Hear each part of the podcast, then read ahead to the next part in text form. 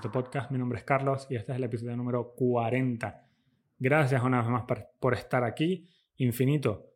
Eh, no sé qué día es hoy, pero hoy vamos a hablar sobre un tema, una perspectiva interesante. Esto también lo aprendí, así como el episodio pasado, en, en clases en neurolingüística.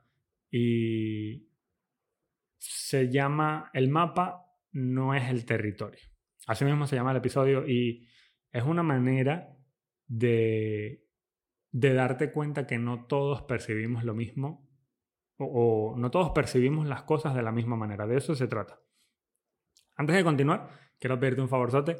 Dale like, suscríbete en YouTube, eh, dale follow en Spotify 5 estrellas, déjame un review si te gusta el podcast. Esto ayuda a que crezca ¿no? y llegue a personas de forma orgánica. Eh, de hecho, yo nunca, nunca he nunca he pagado publicidad o algo para que la gente lo escuche, así que eh, todo el público que ha llegado ha sido de forma orgánica y les doy las gracias por eso, infinita. En fin, el mapa no es el territorio. Eh, aunque tiene un origen, alguien eh, en, de semántica general, en un momentico te doy el nombre, la idea es que entiendas básicamente que no todos vemos todo de la misma forma o igual. Entonces, recuerdo en algún momento viendo un curso sobre, sobre el subconsciente mm, para evitar, para dejar de ser tan sugestionable, súper recomendado. En algún momento les dejo el link para que lo vayan a ver. Eh, donde ponen este ejemplo, ¿no? Nos hicieron cerrar los ojos y pusieron las olas del mar. Y nos hicieron pensar en tres personas de repente eras tú y dos amigos más y donde una de estas personas ve el mar y piensa, wow, increíble, me encantan las olas, quiero ir a surfear, el tipo de un surfista, imagínate esto. Eh, la otra persona tiene un trauma de pequeño donde casi se ahoga y donde sinceramente no ve el mar como algo amigable, sino más bien como peligroso porque le recuerda el temor, viene de un trauma con respecto al agua, de repente casi se ahoga, X o Y. Y esta otra tercera persona lo ve con, con poco sentimiento de repente, más con respeto. Algo como que disfruta pero no es fanático. Entonces, cuando pones todo eso en perspectiva, te das cuenta que no todos vemos las cosas de la misma manera. Por lo menos yo soy del tipo que ve el mar y dice, wow, vamos de una. Y en mi caso, por lo menos mi esposa le tiene mucho respeto, a ella le gusta solo meterse, eh, entró y salió y ya. Entonces, el mapa no es el territorio. Es una, es una noción fundamental y en la teoría de la semántica general. De ahí viene. Y otra, otra logia también, epistemología. Fue popularizada por un filósofo y científico que se llamaba Alfred Korsivsky y entonces se empezó a utilizar esta frase para destacar la idea de que los modelos o representaciones que creamos en nuestra mente, los mapas, son simplificaciones o abstracciones de la realidad, lo que viene siendo el territorio. Entonces, el mapa no es el territorio y por lo tanto no capturan la totalidad de la experiencia o la complejidad del mundo real. Entonces, este capítulo es súper corto porque esto es difícil de entender pero muy fácil de explicar.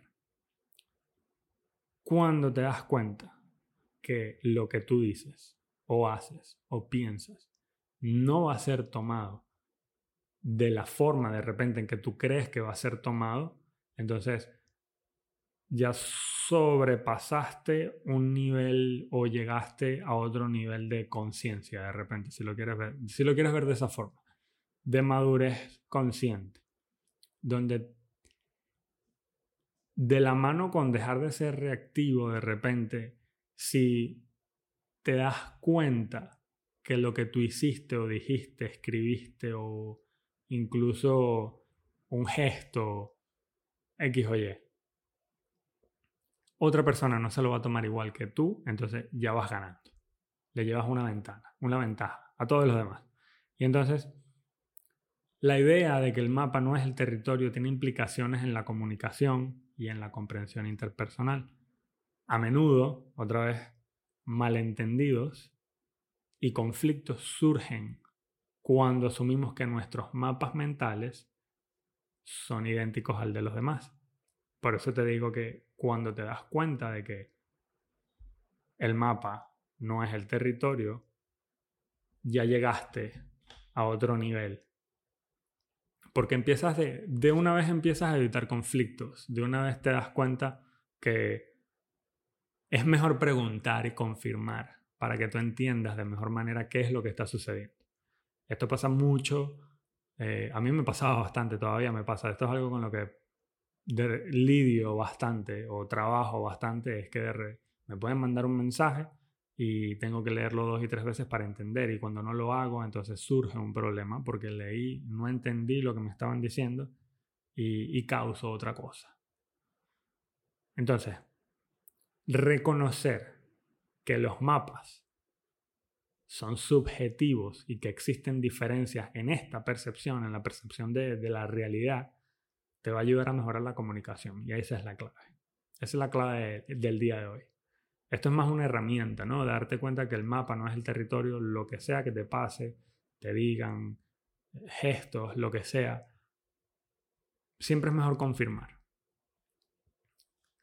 El mapa no es el territorio, nos puede recordar que nuestras percepciones y modelos mentales son representaciones subjetivas de la realidad y no deben confundirse con la realidad misma.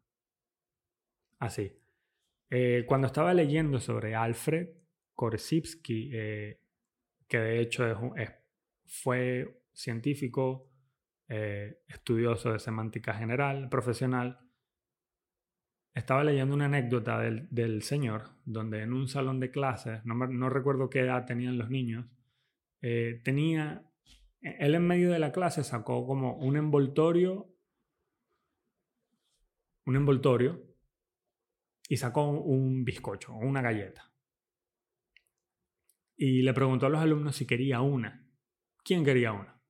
Él hace esta pregunta, eh, alguien por fin se levanta, levanta la mano y dice, ya, yo quiero una.